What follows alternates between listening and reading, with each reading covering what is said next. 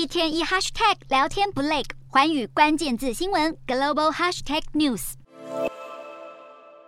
在美国联准会宣布升息三码之后，美股连续第二个交易日下跌，更已经是连续三天收黑。尤其在联准会主席鲍尔发表更鹰派的言论之后，美股更加不见起色。所有主要股市指数本周可能还会下跌。本周至今，道琼工业指数下跌大约百分之二点四二，而标普五百指数和纳斯达克指数分别下跌百分之二点九八和百分之三点三三。债券殖利率再次飙升，十年期和两年期国债殖利率创下多年新高，分别触及二零一一年二月和二零零七年十月以来最高水平。从七月初以来，短期公债直利率一直高于长债，这种走势往往预示着经济即将陷入衰退。投资人越来越担心，联准会在努力遏制通膨上升时，将把经济推入衰退，纷纷抛售科技股和金融股。亚马逊、特斯拉、辉达等大型科技股和成长股下跌百分之一到百分之五点三不等。航空股也受创，美国航空集团、联合大陆控股、达美航空和阿拉斯加航空分别下挫百分之三到百分之五。